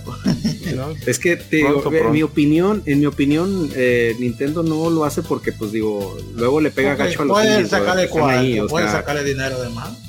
O sea, con, con los indies están teniendo muy buenas ganancias y aunque no lo crean, hay muchos nintenderos que no nos importaría comprar Super Mario World por décima vez. bro. Entonces, eh, ahí es donde como que le está frenando, pero pues ojalá en algún momento eso se balancee lo suficiente. Eh, pero bueno, señores, voy a tener que cortar abruptamente aquí y vamos a seguir con eh, el penúltimo, penúltima consola de la noche. Nintendo 64. Bragg, te doy paso a ti y luego César si quiere comentar algo brevemente para en los últimos minutos del programa ya hablar de la que si usted ha notado que hay una consola que debe- debió haberse mencionado y no se ha mencionado es porque la estamos Para el hablando final, de es para el final. Bueno, eh, Nintendo 64 tal vez no fue el exitazo de Nintendo, pero definitivamente fue un punto importante en la historia de los videojuegos revolucionario. El salto a la 3D o- eh, es definitivo. Eh, y más que nada, yo la, yo la, la corono como la, la consola multijugador por excelencia, yo personalmente. Porque aquí se introduce esto de los cuatro jugadores y se hacen juegos muy bien pensados para ello. Y fue la consola que yo más exploté en ese sentido, con mis amigos, mis hermanos, en general.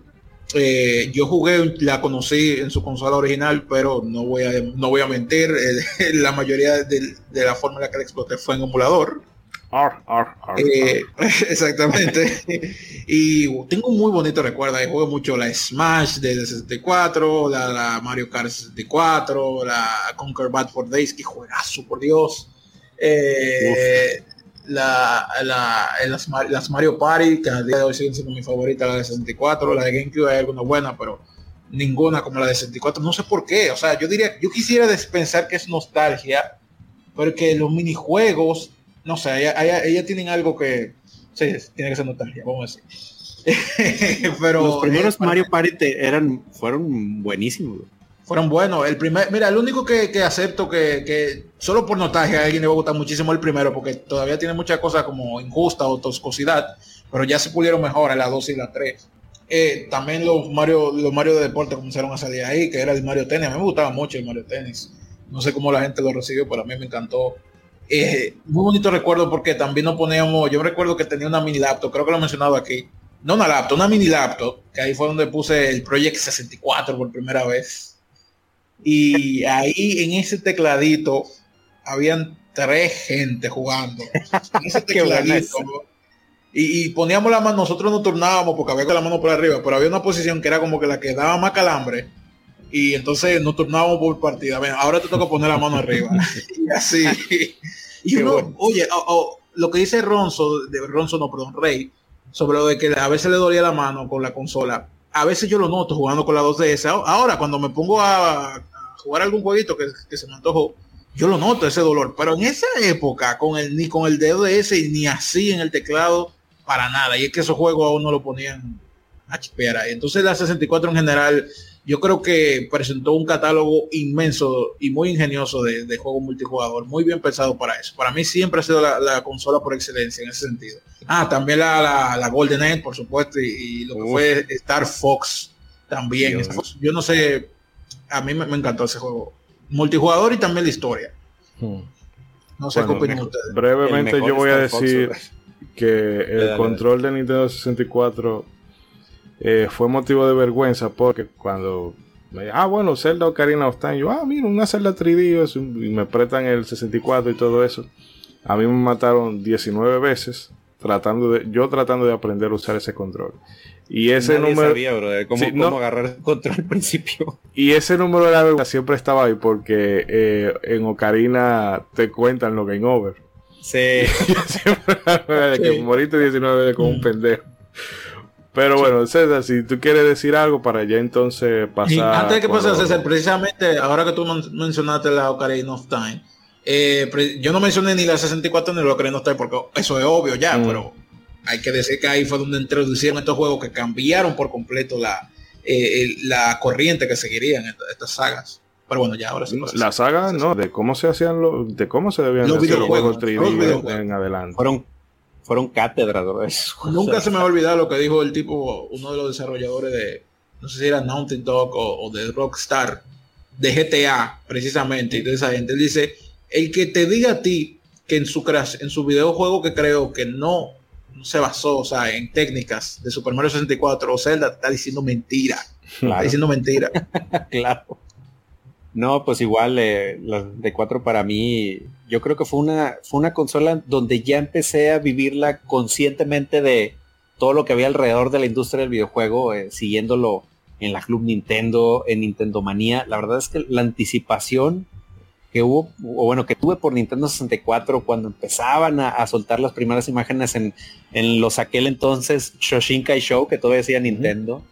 Eh, era increíble, bro. O sea, y, y digo, yo sé que ahorita hay saltos gráficos muy, muy buenos entre generaciones, pero sinceramente, o sea, para mí el salto que, que dio, o bueno, que, que dimos de estar Impactó. jugando juegos 2D de Super Nintendo al- a esta era 3D del 64 o, o de los 32 bits de la Play, la verdad es que es algo que, que yo no he vuelto a vivir. O sea, no lo he vuelto a vivir ese cambio tan impactante, o sea, de estar viendo los anuncios en la, en la Club Nintendo de ya mero se acerca la 64, el, famoso anuncio de en septiembre los dinosaurios volarán, eh, entonces tú esperabas, pero con un chorro de ansias el 64 y pues como bien decía Bragui, era la consola para multijugador por excelencia, este, eh, yo jugué por muchos, muchos años de los Mario Party, este, ya mencionamos en algún momento los Pokémon Stadium, que, que pues era, era increíble ver a los Pokémon en 3D, pero también los minijuegos de, de los Pokémon Stadium. Increíble que esas batallas sean más detalladas que las Increíbles. la- los juegos de ahora. ¿Tú puedes creerlo?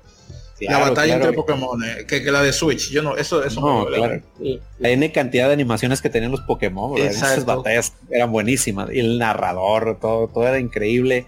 Eh, digo, a pesar de que fue un momento agridulce para los nintenderos, porque como ya bien dij- dijimos, muchas sagas ya no continuaron para 64 y se fueron a, la PlayStation. Pues Nintendo sacó sus garras y se supo defender. Este, hubo juegos de deportes muy buenos. Yo el 1080 snowboarding lo quemé hasta decir ya no y me encanta ese juego, la verdad, este, eh, para mí disfruté muchísimo el International Superstar Soccer 2000 para N cantidad de veces. Eh, para mí jugar Mario 64 fue jugar el futuro, eh, el manejar a Mario en 3D eh, fue algo increíble en su momento. Eh, Zelda Ocarina of Time es uno de los celdas que más veces me he terminado y que disfruto bastante en, terminar y volver a jugar. Es, buenísimo, digo, no soy tan fan de Mayoras más, pero pues, o sea, eh, en esa consola está el mayor, el juego de Zelda que este, para muchos es su favorito y que para muchos es un Zelda muy, muy diferente y muy bueno. Eh, pues digo, recuerdo que había títulos de béisbol muy buen, muy, muy buenos en la 64, fue, fue increíble y obviamente eh, fue la consola donde nació una de mis sagas favoritas, o sea, se- es Super Smash Bros. Que para mí el Super Smash Bros. de Claro. 64 era divertidísimo lo que le sigue, ¿verdad? O sea, era un juego súper, súper divertido. El, el ver, o sea, yo creo que todos soñábamos con ese juego donde te pudieras enfrentar con donde puedes enfrentar a los, a los personajes de Nintendo Sí. y Super Smash Bros. nos cumplió eh, esa fantasía que muchos nintenderos teníamos de Y con un buen gameplay, que es lo más importante. sí, no, no, super pulido. Porque y la verdad hay es mucha gente que piensa primero en el crossover y después en el gameplay. Ese juego Sí. fue pensado primero, o sea, se- la técnica, porque ni siquiera nació con esa idea de, ser un Sí. crossover, no nació así. Y después dijeron, ¿y qué tal si le metemos ahí a Mario, a Link, Sí, en no, vez de estos personajes random? Idea millonaria, esa, esa joya. idea millonaria. Y ahorita que mencionas Star Fox, para mí el mejor Star Fox de toda la saga. O sea, fue el, el pico en la franquicia, bro, de que no ha vuelto. Como existe a- más Star Fox. ¿eh? Perdón. Yo sé, que, yo, sé que está, yo sé que estás en negación como yo. No, a, a mí me gustó la de 10, ¿eh? a diferencia de muchas, ¿eh? la de 10 me gustó. No, yo, yo disfruté, por ejemplo, el Assault de GameCube. En mi caso particular, yo lo disfruté, pero pues la, la de 64, la verdad es que es, increíble. O sea, para mí es el, mejor Star Fox. En mi caso, yo compré un bundle, o me, regalaron un, un bundle de, del 64 donde tenía Star Fox y el Star Wars Shadows of the Empire, también un ultra mega juegazo de la Nintendo 64. Es increíble ese juego, de verdad es que lo disfruté muchísimo. Y digo, aquí pudiera estar horas y horas hablando de la Nintendo 64, pero la verdad es una consola que disfruté de, de principio a fin. Y bueno, vamos entonces ya a pasar con la última selección de la noche. 10 minutos para abordarla. Y es nada más y nada menos que Super Nintendo. El Eh, cerebro de la bestia. Now you're playing with Ah, power. no íbamos a super power. Super Power. Sí, posiblemente eh, el Mucha gente lo 50% dejó seguro de que no oye los programas completos, posiblemente, ah, la gente está hablando de la consola buena y se quitaron. Pero no, usted que se quedó hasta el final, descubrió como el, El meme el del que está acabando y se da por vencido y más para adelante diamantes. joya, Así sí. mismo.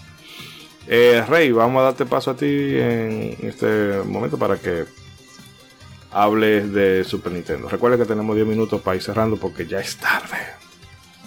You weak, pathetic fool. Mortal Kombat 2. Eh, Ey. no, el Super, Super Nintendo, imagínese, el Super Nintendo, eso es el- todavía hoy en día un juego de Super Nintendo se ve increíble. Eh, yo, mi, es mi, mi, mi primera consola favorita es esa. De- eh, y ahí, imagínate, está ahí, ahí fue que yo me volví fanático de las RPG, Chrono Trigger, Final Fantasy, Mario RPG, Secret of Mana, eh, la Zelda. eh, mi- lo único fue que los juegos yo me lo encontré un poquito fácil comparado con lo de Nintendo. Pero tanta franquicia, para mí la Mega Man X1 todavía siendo, sigue siendo la mejor de todas. Eh, pre- primordialmente por la música, que me encanta la Uf. música de la X1. Increíble. Eh, sí, mi primer RPG fue Final Fantasy 2, obviamente está ahí. Eh, ¿Qué más? Eh, mi Metroid favorito es Super Metroid. Yo había jugado Metroid 2 antes, pero Super Metroid fue como que dijimos que wow. No, Eh, el cielo a la tierra. sí, sí, el Super Nintendo para mí va básicamente mayormente por la música, eso es lo que más nos, nostalgia me da. No, no es exagerado y no solo eres tú, porque es que lo que para mí mi favorito están ahí también, mi catálogo musical, el de lo que es Donkey Kong Country, Mega Man X1 Claro, y las X en sí. general, porque hay otras que me gustan, de la X2 y X3, pero de lo que es la X1 y la Donkey Kong Country 2, el catálogo musical es el, Sí. lo mejor, lo que más, me- lo que más mi favorito está ahí. Eso es lo mejor. Hmm. Sí, sí, o sea, en música, por eso es que yo la pongo esa de primer lugar, por, por la música, que es increíble. Yo todavía hoy en día a diario oigo yo alguna música de algún juego de Super Nintendo. Y tú coges un juego cualquiera que tal vez nadie le hizo caso, tiene un soundtrack increíble, juegos como Arcana, que la hizo HAL, la gente que hace Kirby. Eh, casi nadie juega eso, es un RPG, casi nadie Sí, lo jugó. yo Una- recuerdo. una repre- en primera persona y la música de ese juego es increíble la misma Battletoads en Battlemaniacs eh, tiene un soundtrack también excelente la eh, Adam Family Values música buenísima la Plock que mucha Sí. gente le gusta a mí Plock, para mí Plock es un juego mediocre pero tiene una música increíble esa vaina No, realmente la, la banda sonora de ese juego está a otro nivel. El que no lo haya, que no lo haya escuchado, eh, el juego a mí me parece bastante bueno. A veces se pone como muy cabrón, pero musicalmente un 10. sí juego como Axilei Uf.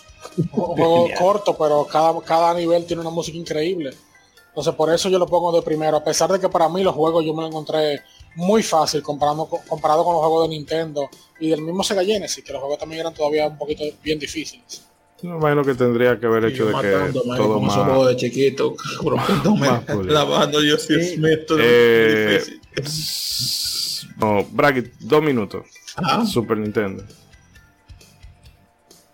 Bueno, Super Nintendo como dije, no lo agregué en mi lista no porque no, lo, no me guste, porque oh, obviamente que sí, sino porque muchos de mis juegos favoritos los puedo jugar en la Game Boy Advance. Bueno, el Nicismo lo aproveché ahí, pero claramente ahí esa es otra consola que sinceramente me tocó jugarla mucho más en, emulador. Pero ese fue mi primer emulador, fue el de Super Nintendo con el Z-SNES. Z-SNES, Ahí fue que yo le di durísimo eh, precisamente a la Mega Man X. Ahí con la Mega Man X fue que yo me inicié en Mega Man, ya lo he mencionado antes.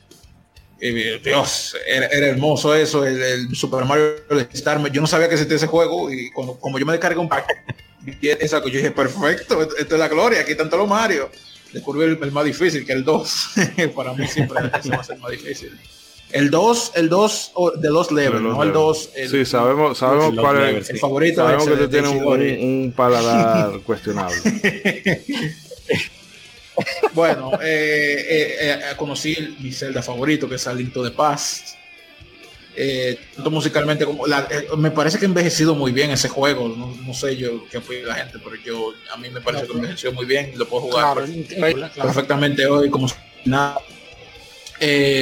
Los Donkey wow yo no pensé que ese del mono ese me iba a gustar porque visualmente aunque se veía bien eh, eh, no me, su diseño no me, como que no me, no me, para, no sé si porque era muy niño, yo decía qué raro, como que qué perturbador, porque se veía precisamente porque se veía medio real. Ok. No sé por qué, y cuando lo comencé a jugar yo dije, óyeme, pero qué juego, ¿eh? eh yo pensaba que hacerlo como era un mono complementario, un personaje secundario de Mario, yo no esperaba mucho y me, me cayó la boca. Y le cogía amor a esos juegos. Y como ya se mencionó la música, por Dios, yo, yo descargo eso y me pongo a escucharlo para lo que sea, en el mismo carro. Eh, yo voy a veces a hacer una diligencia y yo tengo ya todo, que, que, que espanten las viejas, no importa. Súbele a esa madre.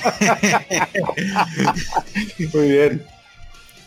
Y bueno, en tu Pero nada, decir eso, que fue muy importante para mí. Ah, y descubrí eh, también lo de la emulación, por más que le tire, bueno, creo que casi nadie le tira. Tiene que ser mucho bola de, empresa para tirarle eso, pero ahí descubrí algunos juegos que no llegaron, no llegaron a este lado del mundo. Y para mí el mejor Bomberman, yo creo, yo no he escuchado a alguien decir eso, pero yo digo que el Super Bomberman 5 que salió para Super fue el mejor. Buenísimo. Más completo en general.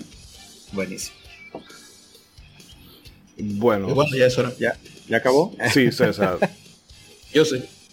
Dale ahí, dos minutos. Va, arranca. No, pues digo, ¿qué puedo decir de la Super Nintendo? Ahí están, eh, como dijo Ray, también es mi consola favorita, así en el número uno.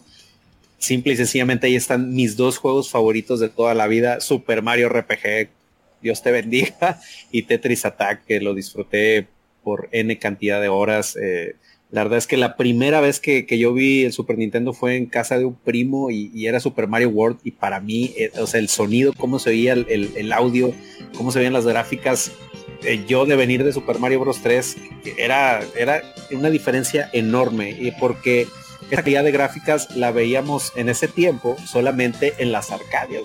Y, el ya tener tú eso en tu casa, o sea, las tortugas ninja en el tiempo, decías, ya se ve como en las maquinitas, no puede ser. Eh, y, se disfrutaba increíble como ya mencionaron ahorita, eh, eh, A Link to the Past, este, digo, yo sí tenía pensado mencionar los Bomberman, porque los Bomberman, eh, desde el primero, el, 2 y el 3, para mí eran increíbles las batallas que se hacían en, de, Bomberman, este, eran buenísimas, buenísimas las que se ponían ahí. y pues, digo, fue, fue, la consola que me inició en los RPGs, este, como ya mencioné, Mario RPG, Chrono Trigger, este, estaba Secret of Mana también, buenísimo. Eh, estaba Zombie Save My Neighbors también, jueguísimo, súper entretenido.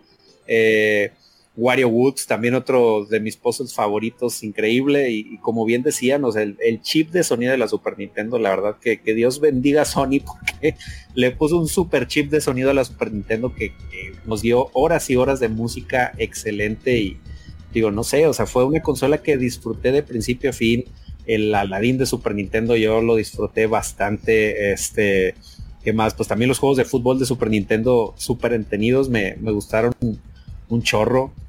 Eh, no, pues la verdad es que es una consola que, que, yo amo, que amo, que tengo en mi corazón y, y, que, pues digo, yo tengo muchos muy buenos recuerdos. Kirby Superstar, Dios mío, o sea, mi Kirby favorito de toda la vida.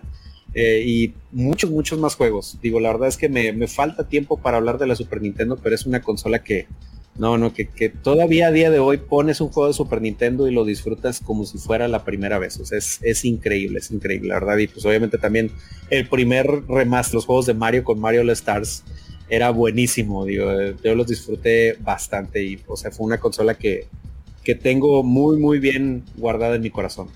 Sí, algo, algo del Super Nintendo bueno que todavía o sea, se percibe hoy en día es uh -huh. el control de, claro. o sea, como el, el, el, el, gameplay control de cómo se controlan los personajes. Por ejemplo, tú coges juegos de Nintendo y por es más buenos que son, sí, algunos juegos como que se le siente esa, esa como no muy buen control. Castlevania obviamente tiene el problema de que después que tú brincas ya tú no puedes volver para atrás. Eh, entonces cosas así, pero tú coges cualquier juego de Super Nintendo de los más reconocidos, la Zelda, Metroid, ah bueno, Nintendo, Metroid, Metroid 1 es súper extremadamente arcaica. Eh, sí. la, Zelda, la Zelda 1 también por tan excelente que es también es un poquito, tú sabes, se siente un poquito tosca. Eh, uh -huh. Pero tú coges cualquier juego de Super Nintendo, eso de los de lo, de lo más populares, la Zelda, Super Metroid, eh, Chrono Trigger, Final Fantasy, etcétera, y se juegan. O sea, tú, tú, en ningún momento dices, este juego se controla mal, no, no quiero seguir jugando. Se juega excelente. Como cuchillo en mantequilla, bro. O sea, es increíble. Sí, y, no, aunque, y, aunque, y, aunque, PlayStation continuó esa tendencia más o menos, por el simple hecho de que la mayoría de los juegos PlayStation tienen now loading y muchos corren un poquito lento, como, uh -huh. como soso, por el, por el asunto del CD. Por eso yo como quieras siento que el Super Nintendo entonces es mejor por eso. No tiene loading y se controla perfecto. Sí, dime. No, y, y ahorita que mencionas el, el, control también, el control del Super Nintendo, o sea, la evolución que hubo del control del NES al Super NES, era comodísimo, comodísimo el control, de, o sea, todavía de hoy, o sea, agarras sí. un control de Super NES y es comodísimo, o sea, y de ahorita que mencionan Super Metroid, la verdad es que todavía a día de hoy, escuchas las, las canciones de Super Metroid y es, es un aura tan, tan envolvente, es increíble, o sea, que como lo, lo imperecedera que, que, es esa música. Sí, el control, el control básicamente, ese es el, el, el, el template, como la plantilla de todos los controles modernos, porque Nintendo sí. intentó, Sega y Nintendo intentaron con seis botones, pero aparte del análogo y tener dos triggers, es un control de Super Nintendo, el de PlayStation, el Switch Pro Controller, el de uh -huh. Xbox, es un control de Super Nintendo. Sí, sí, no, ese es eh, el, el molde. Y bueno, señores, al Super Nintendo va a haber que dedicarle un episodio completo un programa. Sé, el año que viene vamos a ver si, si armamos eso, no sé, para el aniversario. ¿A cuál, a cuál, Super? Al Super, desde luego. Eh, yo solamente voy a decir que si usted tiene algún tipo de duda de cuál es mi, o sea, mi parecer, mi impresión sobre Super Nintendo, usted nada más tiene que ver el nombre del podcast y se va a responder por sí solo. O sea, de, Squaresoft, los juegos de, o sea, los los field partners de Nintendo, eh, Capcom, Konami, calidad tremenda. Pero bueno, Dios santo. Sí. Pero bueno, vamos entonces a cortar por acá. Venimos con la despedida. Y bueno, se nos quedaron algunas cosas en el tintero, pero ya eh, eh, hay más programas. Hay más días que longaniza. Así que no se muevan, regresamos.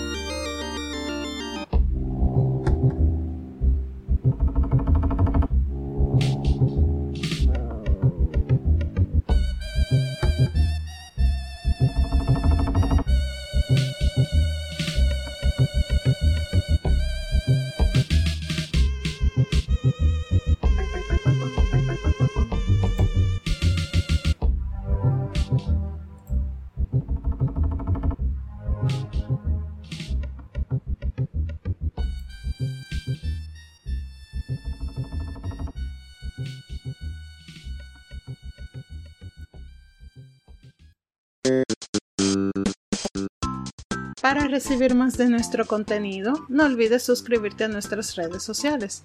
Búscanos en Facebook e Instagram como Modo 7 Podcast y como arroba Modo 7 Pod en Twitter, Modo 7 Podcast. Síguenos.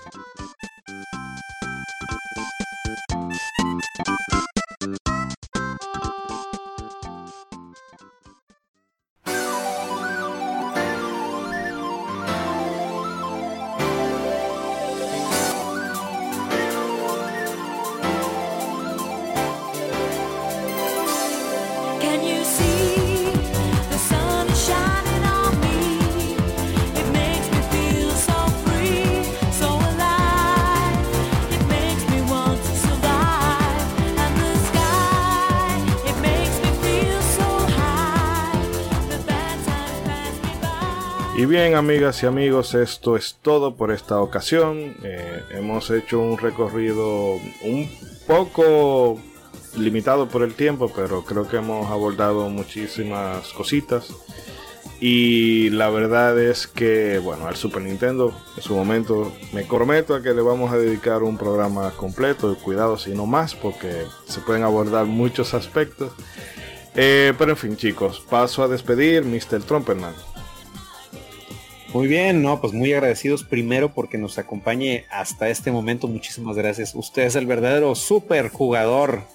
Eh, pues acá nos estaremos viendo en un futuro programa. Digo, fue un placer hablar de nuestras consolas y recordar tantos buenos momentos. Eh, y ¿sabe qué me recuerda también un muy buen momento, señor? ¿Qué, qué, qué?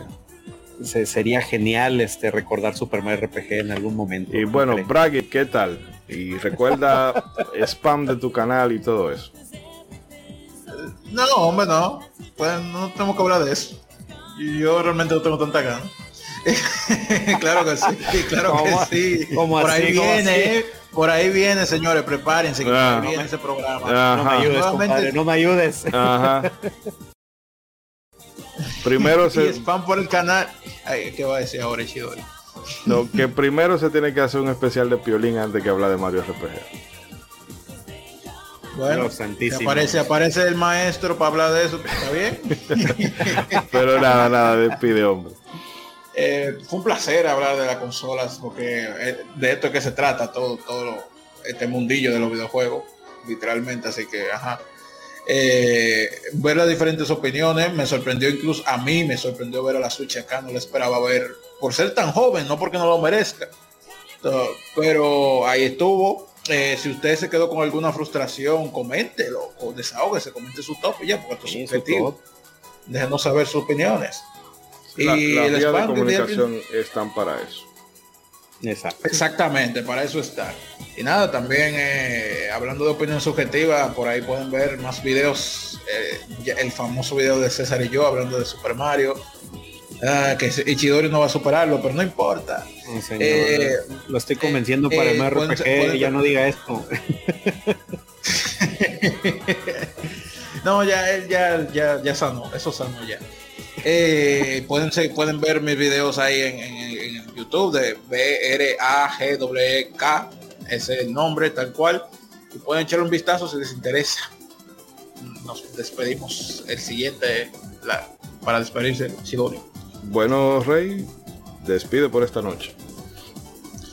Eh, no nada, espero que todo el mundo haya disfrutado. Me imagino que para la mayoría de la gente hablar de Super Nintendo y Nintendo es algo bien nostálgico, pero para mí eso es algo que ese es mi día, mi día a día. Yo juego más eh, juegos clásicos que modernos, así que Por dos. para, para, para mí eso no es nostalgia, esto es la, la actualidad. Igual. Definitivamente. Bueno, antes de despedir, eh, recordarle a las personas el Otaku, Otaku Christmas, eh, que estaremos por allá, algunos de los integrantes del equipo, para la gente aquí de República Dominicana, Plaza Central, domingo 18 a partir de las 10 de la mañana, y pueden comprar sus boletas eh, en las distintas plazas comerciales donde haya un local de Power Games. Eh, quisiera también mandarle un saludo muy muy afectuoso al amigo José Escalera que está desarrollando un título indie llamado Lucha Master, así un poco en la vena de, de los Metroidvania y también eh, un poco Mega Man, un poco plataformero de 8 bits. Eh, hubiese querido comentar un poquito más en detalle, pero el día de hoy estábamos súper cargados y tuvimos algunos inconvenientes técnicos, pero eh, José o Guajolote Luchador, venimos con algo contigo pronto. Y a la gente, por favor, puede eh, pasar por nuestro Twitter y ahí van a ver la publicación que hicimos, porque ahora mismo se me pierde el usuario de este muchacho. Eh, recordarles también el concurso que tenemos en las redes sociales. Pueden pasar, el Lucha Master se llama el juego. Pueden buscarlo así en Twitter, Lucha Master, y lo van a encontrar. Eh, recordar el concurso en las redes sociales, tanto para Instagram como para Twitter. Participen el día 25 de, de- ¿qué febrero ni qué diablo? 25 de noviembre, eh, el día de Viernes Negro, pues entonces seleccionamos el ganador para que usted tenga chance de aprovechar alguna que otra ofertica de esas que se ponen en Amazon.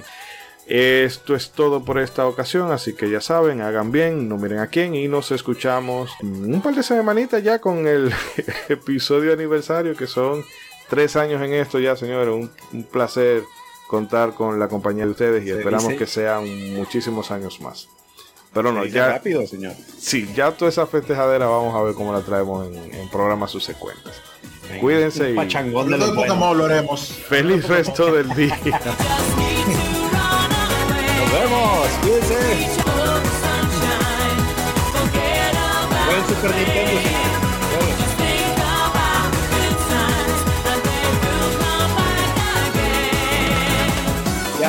¿qué tengo que hacer para que hablemos de Super Mario RPG? Por favor, dígame. Ya.